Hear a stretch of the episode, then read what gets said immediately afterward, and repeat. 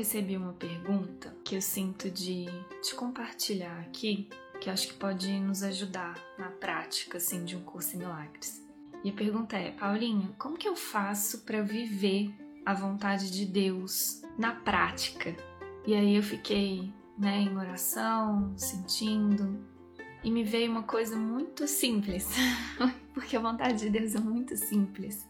Não foi nenhuma situação específica, porque eu acho que quando a gente faz essa pergunta, né, me dá exemplos, a gente quer muito coisas específicas. Todo o conteúdo de um curso em milagres, ele é universal, ou seja, vale para tudo, para todas as áreas da sua vida, vale para tudo assim. Então não me vem uma resposta muito específica, mas me vem uma resposta muito prática no sentido de como que eu faço para saber se eu tô é, alinhada com a vontade de Deus. É o quanto eu tô querendo fazer as coisas do meu jeito ou o quanto eu tô quieta, em paz e deixando as coisas chegarem. São duas posturas muito diferentes, sabe? Quando a gente está alinhado com a vontade de Deus, você descansa em confiança e você simplesmente deixa as coisas chegarem. Você dá um passo para trás, você recua mesmo e deixa as coisas chegarem. Então, isso para mim, na prática, é viver a vontade de Deus. Aí não importa em qual área, sei lá, eu tenho um exemplo.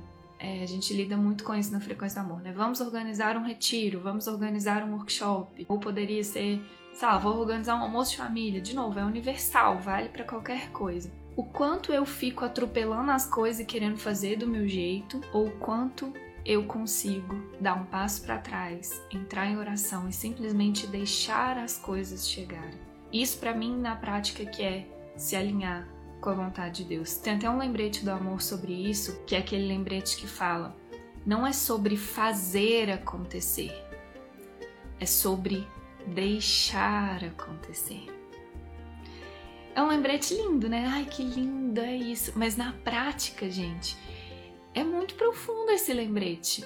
Não é sobre fazer acontecer, porque o ego sabe fazer acontecer, ele faz e acontece né, do jeito dele, seguindo o passado, seguindo as crenças e para confirmar as metas dele. Então, não é sobre fazer acontecer, é sobre deixar acontecer.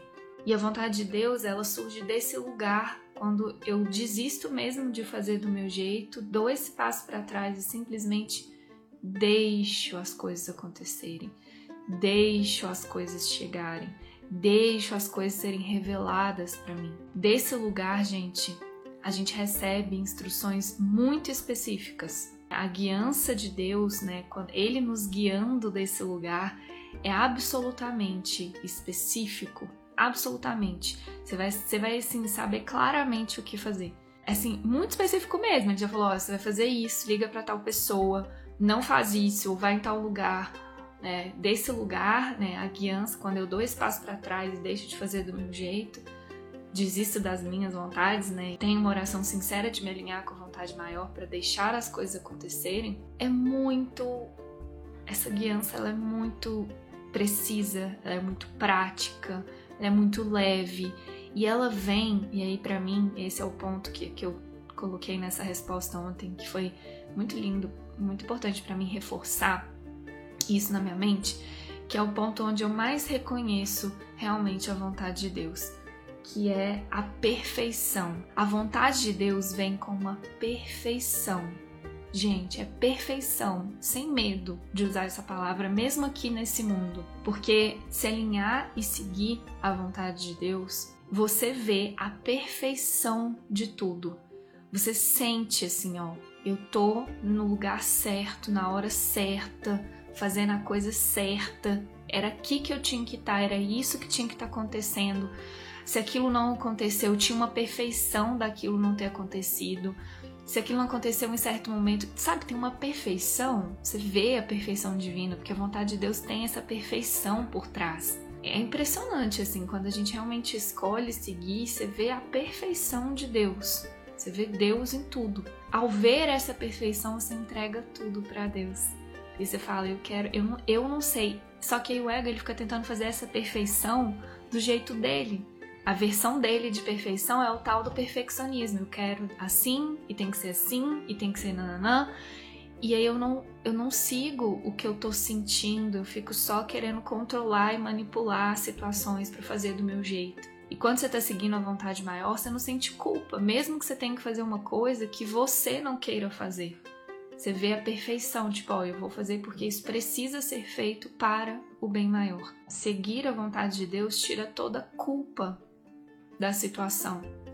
Porque não cabe a culpa. Você está seguindo algo maior. Na prática, para mim, é isso que acontece. Eu não sinto culpa.